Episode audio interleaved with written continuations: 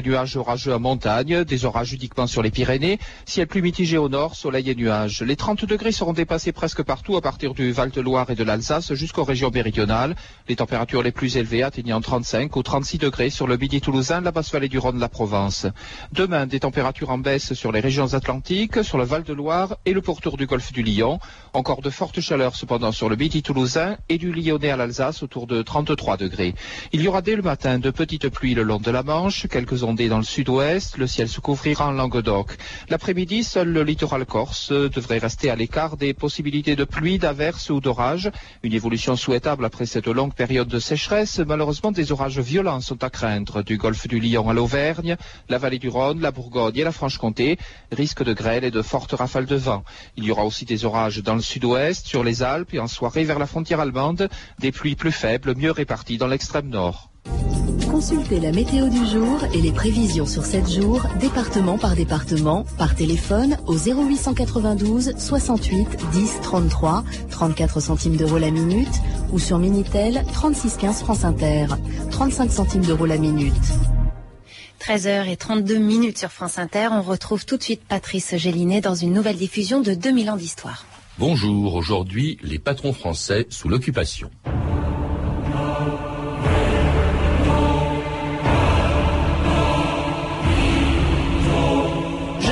Aucun de vous, messieurs, à Londres. Ma foi, après tout, vous n'êtes pas en prison.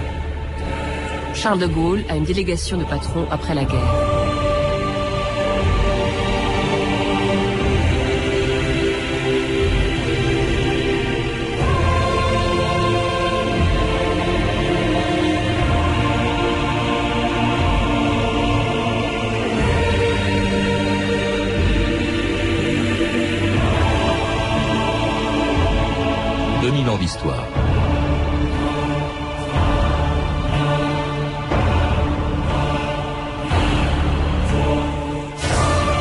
De la politique de collaboration du régime de Vichy, on a surtout retenu les aspects les plus visibles et les plus détestables. L'alignement sur l'antisémitisme du Troisième Reich, la lutte menée par la police française et par la milice contre la résistance, l'envoi en Allemagne de travailleurs français et même de ces soldats perdus de la division Charlemagne qui ont porté l'uniforme SS pour se battre aux côtés de la Wehrmacht.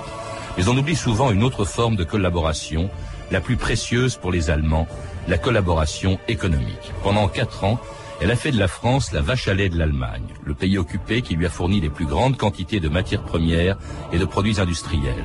Une aubaine pour Hitler et pour les quelques patrons français qui ont tiré des profits considérables de la politique annoncée par le maréchal Pétain dès le 10 octobre 1940. Français, j'ai rencontré jeudi dernier le chancelier du Reich. C'est librement que je me suis rendu à l'invitation du Führer. Je n'ai subi de sa part aucun diktat, aucune pression. Une collaboration a été envisagée entre nos deux pays. J'en ai accepté le principe. C'est dans l'honneur, dans le cadre d'une activité constructive du nouvel ordre européen, que j'entre aujourd'hui dans la voie de la collaboration. Cette politique est la mienne. C'est moi seul que l'histoire jugera. Je vous ai tenu jusqu'ici le langage d'un père. Je vous tiens aujourd'hui le langage du chef. Renaud Rochebrune, bonjour. Bonjour. Alors on vient d'entendre Pétain annoncer dès le mois d'octobre 1940 sa volonté de collaborer avec l'occupant. On sait ce que ça a donné dans un certain nombre de domaines, la politique antisémite, la lutte contre la résistance, la collaboration militaire, mais on connaît mal un autre aspect très important qui est la collaboration économique. Il y a quatre ans, vous avez écrit chez Odile Jacob un livre passionnant qui aborde ce sujet, les patrons sous l'occupation, mais à part vous, très peu d'historiens ont abordé ce sujet. Pourquoi? Il est plus simple de parler de politique, de parler de faits militaires, c'est du domaine public. Dès que vous commencez à parler des, entreprises, d'abord vous attaquez des personnes. Euh, Après-guerre, il faut se souvenir qu'il y a eu une amnistie, donc il y avait même des obstacles juridiques jusqu'à récemment, disons, où euh, c'est devenu accepté qu'on en parle. Vous mettiez en cause des gens. Et donc, les historiens qui sont euh, scrupuleux, euh, d'une part, n'avaient pas accès aux archives qui n'étaient pas ouvertes parce qu'elles mettaient en cause des gens, mais si par extraordinaire, par des dérogations, ils y arrivaient, ils essayaient de ne pas pouvoir citer en gros les gens. Donc déjà, il y a un obstacle obstacle de ce type-là. Mais il y a aussi un obstacle tout simple, c'est que les entreprises n'ont jamais aimé, alors en France plus encore qu'ailleurs, ouvrir leurs archives. Et donc avoir accès, que ce soit à des témoins ou à des archives qui permettent de surcroît de recouper ce que disent les témoins, était de toute façon très difficile. Donc je peux même vous dire que euh, pourquoi j'ai écrit ce livre, c'est une idée d'éditeur au départ de ma part et pas une idée d'auteur. Euh, je cherchais un auteur pour lire ce livre. Et à force de m'entendre dire par quelques historiens et un certain nombre de gens que j'ai contactés que c'était impossible à écrire, j'ai fini par le faire moi-même et par m'apercevoir que c'était quand même plus facile qu'on ne le pensait. Pour une raison toute simple, c'est qu'il y a eu énormément de procès après-guerre. Et donc, beaucoup d'archives de l'époque avec beaucoup de témoignages, beaucoup de matière, qui donnaient un point de départ, disons, beaucoup plus important que je ne l'imaginais moi-même au début, et peut-être que ne l'imaginaient beaucoup d'historiens eux-mêmes. Alors dans vos livres, parce qu'il y en a deux, c'est deux en deux volumes, on s'aperçoit surtout de l'importance de cette collaboration économique. Je crois qu'effectivement, la France a dû consacrer à peu près 40% de sa production à, l'Allemagne. C'était envoyé en Allemagne ou c'était euh, envoyé à l'armée allemande. Il faut rappeler quand même que, euh, entre autres raisons de cette collaboration, il y a les frais d'occupation très élevés, 630 milliards de francs, euh, qui ont été fixés par la Convention d'armistice, hein, Renaud de Rochebrune. C'est même euh, le, le, ressort principal de cette collaboration. En gros, euh, la France double son budget pendant la guerre parce que s'ajoute au budget de la France les réparations que demandent les Allemands, 400 millions de francs par jour, ce qui aboutit à la somme que vous dites en, fin de compte. 400 millions de francs par jour, pour y penser, un franc de l'époque vaut à peu près un franc d'aujourd'hui. Bon, un peu moins, mais enfin, ça donne un ordre de grandeur. Et donc, les Allemands ont tout l'argent qu'ils veulent pour acheter la production française, et l'acheter très normalement. Donc, c'est un très bon client, et euh, à partir du moment où le gouvernement de Vichy, on l'a entendu dans l'archive précédente, couvre cette politique de, vente aux Allemands en disant euh, c'est la politique de la France que de collaborer avec l'Allemagne. Les vannes sont ouvertes à, tout va et euh, c'est la valeur du budget de la France. Hein, c'est simple puisque le budget double. Mais vous venez de le dire, bon, c'est la volonté du gouvernement de Vichy. Cette politique, on a entendu Pétain, il l'entreprend volontairement. On voit l'intérêt des Allemands, on ne voit pas l'intérêt de la France, Renaud Rochebrune. Non, on ne voit pas l'intérêt de la France, mais d'abord, il faut savoir que les Allemands, ils achètent à des entrepreneurs. Ils n'achètent pas au gouvernement de Vichy. Alors, Vichy encourage, mais ils achètent à des entrepreneurs. Et euh, pour bien comprendre les choses, il faut savoir que il y a déjà eu des ventes aux Allemands avant même ce discours de, Pétain. Ça veut dire que dès qu'on réouvre ces usines et qu'on les fait tourner, et c'est là qu'est le, le ressort de toute cette affaire, tant qu'on ne décide pas d'arrêter les usines et qu'on va les faire fonctionner, il y a des clients. Euh, le principal client, c'est l'Allemagne. La France, ne l'oublions pas, n'est plus en guerre. On est après une amnistie. De Gaulle, évidemment, ne considère pas cela. Mais vu de l'intérieur du pays et du point de vue de la légalité qui euh, accourt à ce moment-là, la France n'est plus en guerre. C'est un pays occupé. Euh, il y a des clients. Le client, c'est l'Allemand, directement ou souvent sous des masques avec des achats qui se font par d'autres. Euh, une entreprise, si ce n'est pas du matériel de guerre, là, c'était un, cas un petit peu plus compliqué. vendre des casseroles à un acheteur qui qui fait que ces casseroles ont finalement terminé en Allemagne, n'est pas vu comme quelque chose d'extraordinaire, euh, en tout cas dans les premiers temps, après ce sera plus compliqué. Alors il s'agit d'entreprises françaises, à tel point d'ailleurs que l'aspect le plus détestable, celui par lequel a commencé la collaboration économique, ça a été l'arianisation des entreprises Renaud de Rochebrune. C'était quoi euh, ce qu'on appelait l'arianisation? Dire que ça a commencé par là, non, est peut-être quand même excessif. Hein. Ça, ça, ça, a été très vite. En tout cas, c'est venu, c'est venu très vite puisque la politique euh, anti-juive du gouvernement français est venue très vite. Mais non, les, grandes lois d'arianisation mettent quasiment un an à venir. Les, premières lois sont d'octobre 40, donc c'est très rapide. Euh, les grandes lois sont de 41, si vous voulez. C'est-à-dire qu'on dépossède les juifs, ah les, patrons juifs de leurs entreprises. oui, mais c'est même euh, pire que ça. Euh, en gros, la loi dit, si vous êtes juif, vous ne pouvez plus diriger une entreprise. Et puis petit à petit, les lois se sont durcies. Vous ne pouvez plus travailler dans une entreprise, vous ne pouvez plus être face au public, vous ne pouvez plus, en très très gros, au fur et à mesure du déroulement de la guerre, un juif ne peut plus avoir d'activité économique sauf euh, clandestine à peu près en France. Ce qui veut dire, et c'est ça qui est le plus grave dans l'affaire, que non seulement ils sont spoliés d'un point de vue économique, puisqu'ils perdent leurs entreprises, leurs actions qui sont mises sous séquestre, mais de surcroît, ils n'ont plus de moyens de vivre, puisque ce qui est mis sous séquestre, ils n'y ont plus accès. Donc, on peut penser de surcroît que ça a eu un effet très direct sur le fait qu'ils sont vulnérables et vont se trouver pris dans des rafles, etc. Nous chasserons du pays ce qui manque de foi, dans la joie et l'honneur, nous le bonheur, et pour que l'air de chez nous soit pur comme autrefois. C'est nous qui bâtirons la nouvelle maison. Debout la France pour la moisson, on aperçoit à l'horizon, dans le ciel monte radieux, l'avenir plus merveilleux. Belle jeunesse, c'est de tes mains que le monde attend son destin. Mort le passé, vive demain, une autre France est ton chemin.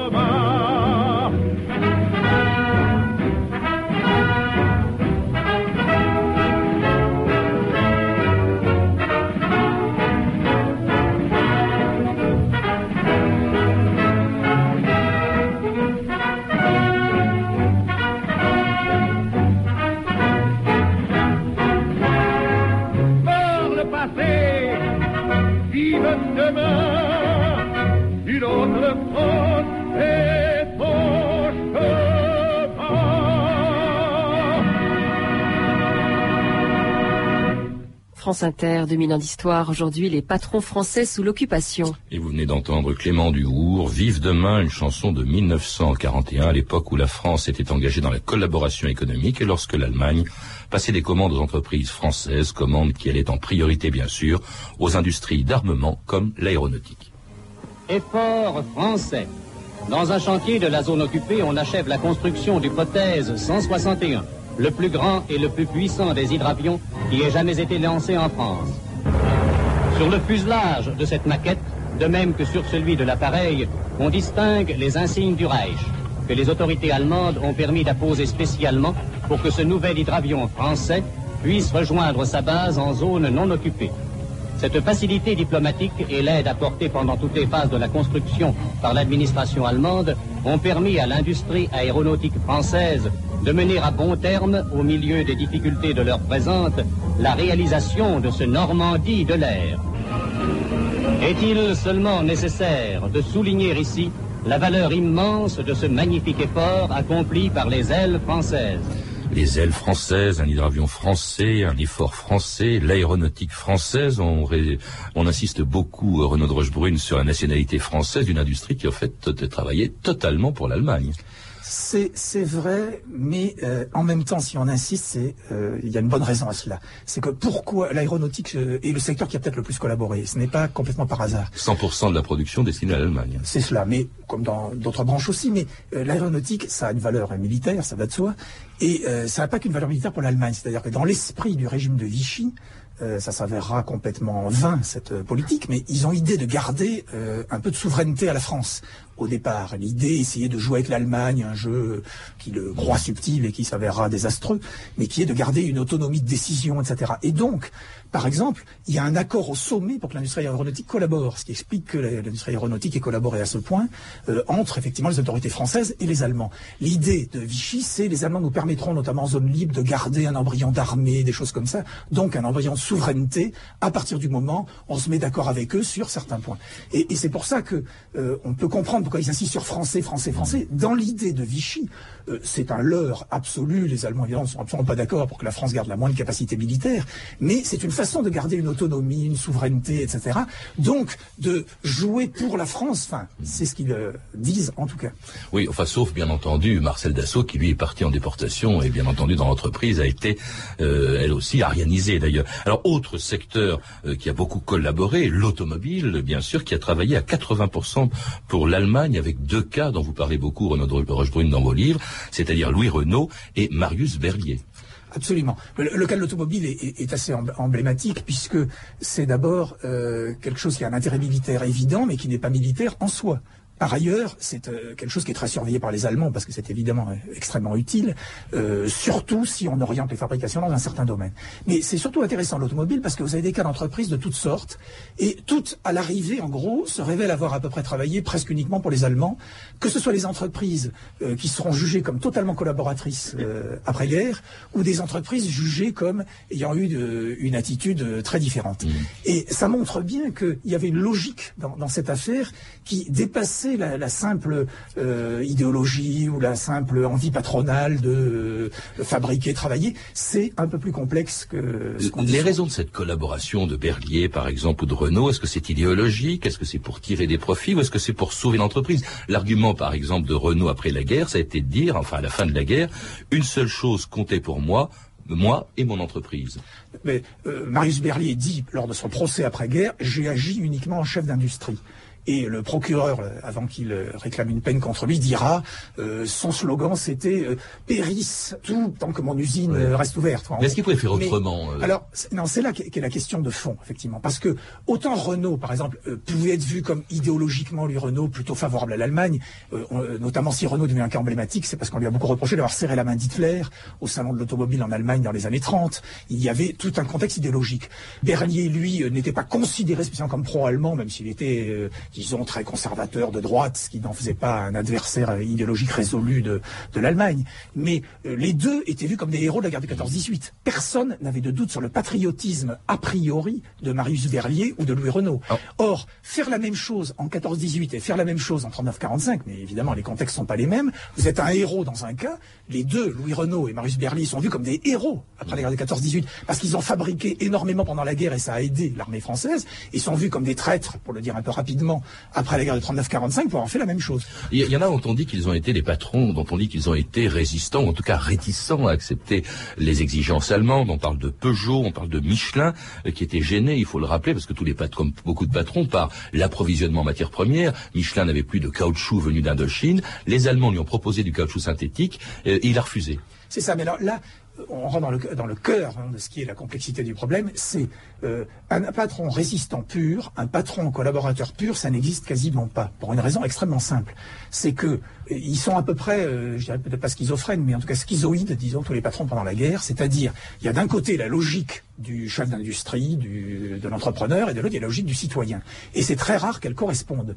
Vous avez cité Peugeot, on a un cas typique de Peugeot. Peugeot fournit autant d'automobiles à l'Allemagne pendant la guerre que Renault. Renault est vu comme quelqu'un qui a collaboré, qui est un traître, qui est même euh, le traître emblématique presque vu d'après-guerre, qui aurait servi les Allemands, le collaborateur. Et Peugeot est vu comme résistant parce que lui-même, effectivement, mais assez tard d'ailleurs, quitte la France pour la Suisse et rejoint la licence. Plusieurs membres de sa famille se trouvent dans les forces françaises libres.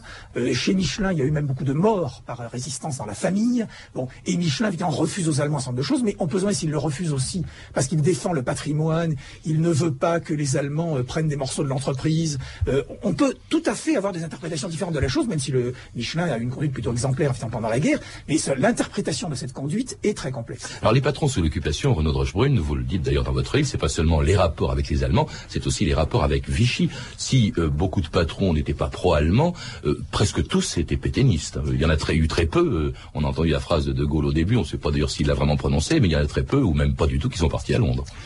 C'est vrai, mais d'abord, il y a très peu de Français tout court qui sont partis à Londres, hein, il faut bien dire ça.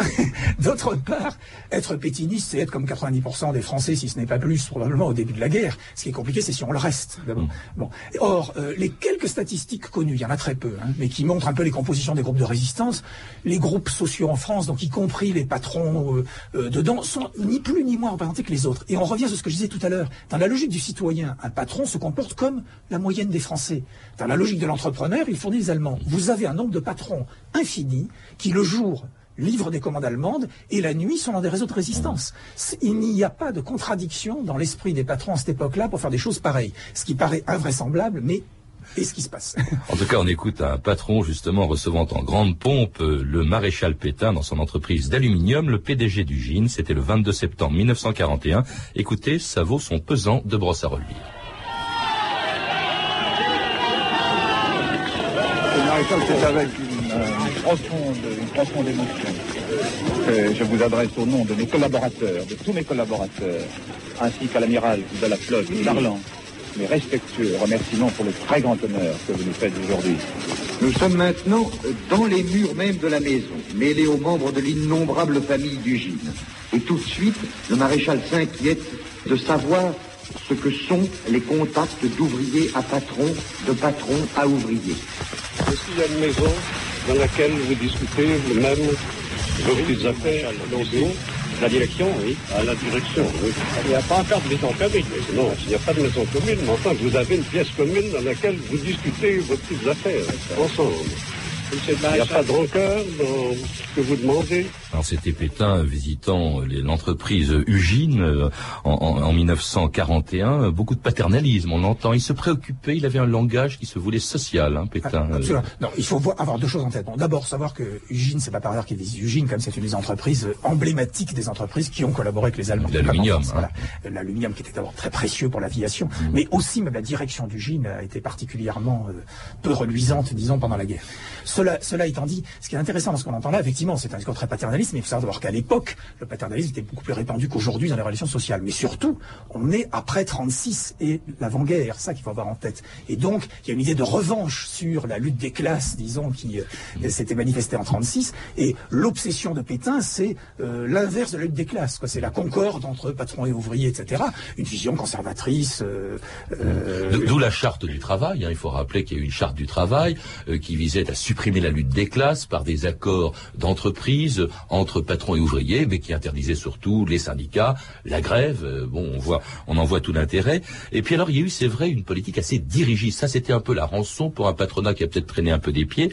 Euh, il a refusé beaucoup de choses, l'envoi euh, de travailleurs en Allemagne obligatoire, le STO, mais aussi il a accepté le dirigisme. C'est la première fois en France qu'on voit apparaître un ministère de l'industrie, Renaud Drochebrune. c'est vrai, mais d'abord, il faut imaginer qu'il y a peu de choix. Hein. Le dirigisme, c'est essentiellement parce qu'il y a pénurie de matières, l'économie ne fonctionne pas normalement. Donc de toute façon, ce dirigisme est à peu près obligatoire. Hein. Les patrons n'aiment pas le dirigisme, ils l'aimaient pas plus à l'époque. Il y a en gros à peu près pas de choix. Cela dit, ce qui est important, ce que vous dites sur le ministère de la Production industrielle, le moment de la guerre est un moment où un certain nombre de patrons modernistes ou de gens qui ont de l'influence dans le patronat qui sont modernistes sont dans l'équipe qui est au pouvoir à Vichy et qui essaye de faire passer des idées modernistes. On date souvent les idées de planification qui n'existeront vraiment qu'après-guerre, de la guerre, si vous voulez. Le, le modèle d'un certain nombre de choses qui ont été faites après-guerre se retrouve déjà pendant la guerre. L'intervention de l'État, effectivement, notamment, est très importante. Mais il n'y a pas beaucoup de choix. C'est pas vraiment mm. euh, par amour de la planification que, à ce moment-là, les choses se passent comme cela. Que l'on crée aussi ce qu'on appelle les comités d'organisation, les CO par branche, qui étaient surtout chargés de répartir la pénurie de matières premières, une pénurie dont souffraient les entreprises, mais aussi les consommateurs français. Écoutez cette archive de 1943. Depuis l'armistice, nos ingénieurs ont réalisé le tour de force de doter la centrale électrique de la plaine Saint-Denis d'une nouvelle unité de 80 000 chevaux représentant le dernier mot de la technique moderne. Ces installations, d'une puissance totale de 200 000 kW et dont la mise au point est terminée, permettent une notable économie de charbon pour une plus grande production d'énergie électrique. Cependant, n'oubliez pas que toute consommation d'électricité est une consommation de charbon. Pour éviter de nouvelles restrictions dans l'industrie, ne gaspillez plus cette force vitale. Économiser l'électricité. Alors économiser le marché noir, le rationnement, les Français ont payé assez cher cette politique de collaboration qui les a privés de beaucoup de produits qui partaient en Allemagne, qu'ils vont faire payer les Français très cher aux patrons français après la libération. Ce sera l'épuration dont on dit qu'elle a été indulgente vis-à-vis des patrons, ce que déploraient à l'époque les journaux français, la revue de texte Stéphanie Duncan. Oui, à la Libération, la presse réclame l'épuration économique, hein, au même titre que l'épuration politique et intellectuelle. Nous exigeons que tous les traîtres soient châtiés, déclare par exemple Jacques de Bubridel dans le journal communiste Front National. Et notamment, dit-il, nous exigeons que tous les maîtres des trusts, dont les hommes de Vichy ne furent que des pantins, soient jugés, châtiés et dépouillés de la puissance qu'ils ont usurpée. Alors dans les mois suivants, après les procès fracassants des grands collabos comme Laval ou Brasillac, les journalistes s'insurgent contre la lenteur des procès pour collaboration économique. Georges Altman, par exemple, dans Franc-Tireur, conçoit que les crimes des politiques et des écrivains soient plus faciles à reconnaître et à juger. Mais, dit-il, tous les collaborateurs qui économiquement tenaient les fils de la grande trahison, les Lei II, les Ardents, qui ont livré l'économie française aux Allemands et organisé la déportation d'un million d'ouvriers en Allemagne. Cela, quand les jugera-t-on au moment du procès Berliet, Charles Serre, dans le journal Résistance, est scandalisé. Comment, dit-il, un homme qui a apporté à l'Allemagne un appui considérable s'en tire seulement avec quelques années de prison? Ah, parmi ces industriels, Louis Renault, lui, est rapidement visé hein, dès septembre 44. Le Parisien libéré exige son arrestation. Monsieur Louis Renault a mis depuis 1941 toute son activité au service de l'Allemagne. Il a encaissé par ce trafic de trahison un bénéfice net personnel d'au moins 300 millions. Alors dans l'humanité, Georges Cognier aussi réclame Louis Renault doit payer. Les usines Renault s'étaient mises spontanément à la disposition des Allemands dès l'armistice, dit-il. Donc le 23 septembre 44, il est finalement arrêté. Pour Albert Camus, dans Combat, avec l'arrestation de Louis Renault, c'est le procès de la grande industrie qui est engagé. Il le reconnaît, l'industrie française, et Renault avec elle, a travaillé pour l'ennemi. Albert Camus remarque que peut-être on ne peut pas convaincre vraiment Louis Renault d'intelligence avec l'ennemi, mais, dit-il, le problème est celui de la responsabilité. En face de la nation, ce chef d'industrie est accusé de ne pas s'être placé à la hauteur de ses privilèges et de sa fonction. Alors Louis Renault, euh, Renault de Rochebrune ne sera pas jugé puisqu'il va mourir en prison. On a dit d'ailleurs qu'il avait été battu par, euh, par les gardiens de prison. On ne sait pas très bien, il est mort dans en octobre 44. Mais est-ce que euh, un jugement peut-être sur cette presse, elle déplore l'absence de jugement de, tous les, responsables de la politique économique, le I2 qui avait été ministre de l'Industrie. Qu'est-ce que vous en pensez? Le I2 était non seulement ministre de l'Industrie, mais il était le numéro 2 des usines Renault avant-guerre, ce qui explique en grande partie que les choses se focalisent sur lui. Euh, non, en deux mots, on fait beaucoup de contresens cette période. L'épuration est à peu près générale juste après-guerre. Il y a beaucoup de patrons en prison. On recherche le moins de profit illicite, et on appelle profit illicite tout profit fait par une vente aux Allemands ce qui veut dire que comme il y avait la moitié, même presque les deux tiers, estimait-on, vers la fin de la guerre de la production française qui partait en Allemagne, ça veut dire que toutes les entreprises étaient visées, ont été auscultées, etc. Donc l'épuration est générale, contrairement à l'impression qu'on peut avoir parfois. Mais elle va être très indulgente. Pas pour tout le monde. Marius Berlier ne fait peut-être que 4 ans en prison, puisqu'on parle que de quelques années de prison. Euh, il n'y a pas beaucoup de patrons dans toute l'histoire, même du pays, qui ont été aussi longtemps. Euh, un certain monsieur Legueux, qui dirigeait une entreprise qui s'appelle Carbone Lorraine, qui est aujourd'hui au CAC 40, je crois encore, donc une grande entreprise, euh, fait 10 ans de prison. Je veux dire, ce n'est pas euh, des si petites choses quand même pour des ventes aux Allemands. Enfin, c'est euh, pas pour des morts d'hommes ou des choses comme ça, a priori. Bon, même si euh, tout ça est toujours très compliqué parce que tout est relié. Mais simplement, ça va être indulgent pour une raison très simple, c'est que d'abord, ces gens-là savent se défendre, et puis surtout que les choses sont complexes, comme je disais avant. C'est rarement de la corrélation idéologique. Ces gens peuvent démontrer qu'ils sont patriotes en général, mais qu'ils étaient sous la contrainte, plus ou moins obligés de vendre aux Allemands, voire à la demande de Vichy, etc. Et de surcroît, il faut reconstruire la France. Donc ces gens-là, on parle de responsabilité, le mot était employé tout à l'heure, on dit que leur responsabilité très vite, c'est d'aider la reconstruction de la France, et donc il faut qu'ils soient à la tête de leurs usines, et même la CGT des syndicats poussent, c'est le cas dans les entreprises qui parfois ont beaucoup collaboré, à ce que les patrons reviennent pour aider à ce que les entreprises fonctionnent. Sauf Louis Renault, donc mort en octobre 1944, et dont l'entreprise a été nationalisée peu de temps après à cause de son attitude pendant l'occupation, mais ça c'est une autre histoire sur laquelle nous reviendrons bientôt. Merci Renaud de Rochebrune de nous avoir parlé des patrons sous l'occupation. Je recommande précisément le livre que vous avez écrit avec Jean-Claude Azera, Les patrons sous l'occupation, édité en deux volumes chez Odile Jacob. À lire également Vichy, l'événement, la mémoire, l'histoire, un recueil d'articles d'Henri Rousseau, édité chez Gallimard dans la collection Folio Histoire. Et puis Histoire du marché noir, 1940-1946, de Paul Sanders, qui vient d'être publié chez Perrin. Vous avez pu entendre une archive pâtée de 1943, extraite du journal de votre année, distribué en cassette vidéo par Montparnasse Éditions. Vous pouvez retrouver ces renseignements, vous le savez, en contactant le service des relations avec les auditeurs au 0892 68 10 33, 34 centimes d'euros la minute, ou nous contacter sur franceinter.com. C'était 2000 ans d'histoire à la technique Vincent Le Pigeon, Archivina Raissa Blancoff, documentation Anne Weinfeld et Virginie Bloch-Léné, revue de texte Stéphanie Duncan, une réalisation de Anne Kobilac. Une émission de Patrice Gélinet.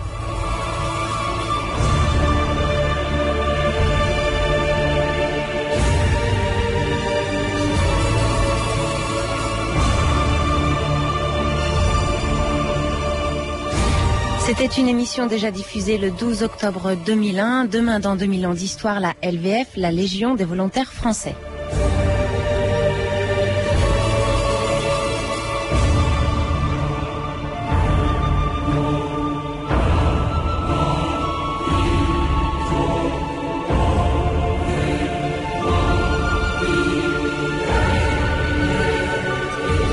Après-midi sur France Inter, Caroline Osterman reçoit Bernard Rapp, ses musiques maestro de 16h à 17h. Et puis d'ici quelques toutes petites minutes, Vali et ses incroyables et surprenants chroniqueurs vous accueillent pour deux heures et ça passe vite avec Vali de C'est comme à la radio. Entouré de Vali aujourd'hui, Christelle Ambroselli, Linda Laurin, Loïc Dupas. Vous écoutez France Inter, il est 14h. Les informations avec Nathalie Saint-Olive. Bonjour. Bonjour. Supprimer un jour férié, c'est ce que propose le gouvernement pour financer l'aide aux personnes âgées. La mesure n'est pas du goût des anciens combattants et du Parti communiste. Jean-Pierre Raffarin a reçu hier les professionnels du troisième âge pour ébaucher son plan qui sera rendu public en octobre. Nicolas Sarkozy, lui, a annoncé un retour à la normale sous peu concernant les inhumations des victimes de la canicule. Un numéro vert a été mis en place par la mairie de Paris pour informer les familles, le 0800 800 750. Le procureur de la République de Millau s'oppose à la demande de sortie du territoire de José Bové. Il a requis le rejet de la demande déposée par le leader altermondialiste pour se rendre à la réunion de l'OMC à Cancun en septembre. José Bové sera fixé le 1er septembre sur sa demande. Une onzième personne soupçonnée d'avoir participé à une tentative de coup d'État en Côte d'Ivoire a été arrêtée hier dans le Vaucluse. Les autres personnes interpellées doivent être présentées aujourd'hui à une juge antiterroriste. Ils pourraient être mis en examen. Parmi eux, Ibrahim Koulibaly, un ancien putschiste ivoirien. Une cinquantaine d'employés de la prison de Casabianda en Haute-Corse ont manifesté pour protester contre l'attentat survenu dans la nuit de lundi à mardi. Les manifestants souhaitent rencontrer Dominique Perben en Corse. Ils réclament des mesures concrètes pour assurer leur sécurité. Pierre Poujade, le fondateur de l'Union de défense des commerçants et artisans et du mouvement poujadiste, est mort ce matin d'un arrêt cardiaque à l'âge de 82 ans. Jean-Marie Le Pen a salué sa mémoire. Au moins 39 morts et 124 blessés, c'est le bilan provisoire d'une bousculade lors d'un festival hindou à Nasik, en Inde. Des fidèles se sont rués dans une rue étroite alors qu'ils se dirigeaient vers un fleuve pour des bains rituels. La foule des pèlerins est estimée à 6 millions de personnes. Au Proche-Orient, Yasser Arafat a appelé les groupes armés palestiniens à la reprise de la trêve. Israël déclarait ce matin vouloir poursuivre ses opérations.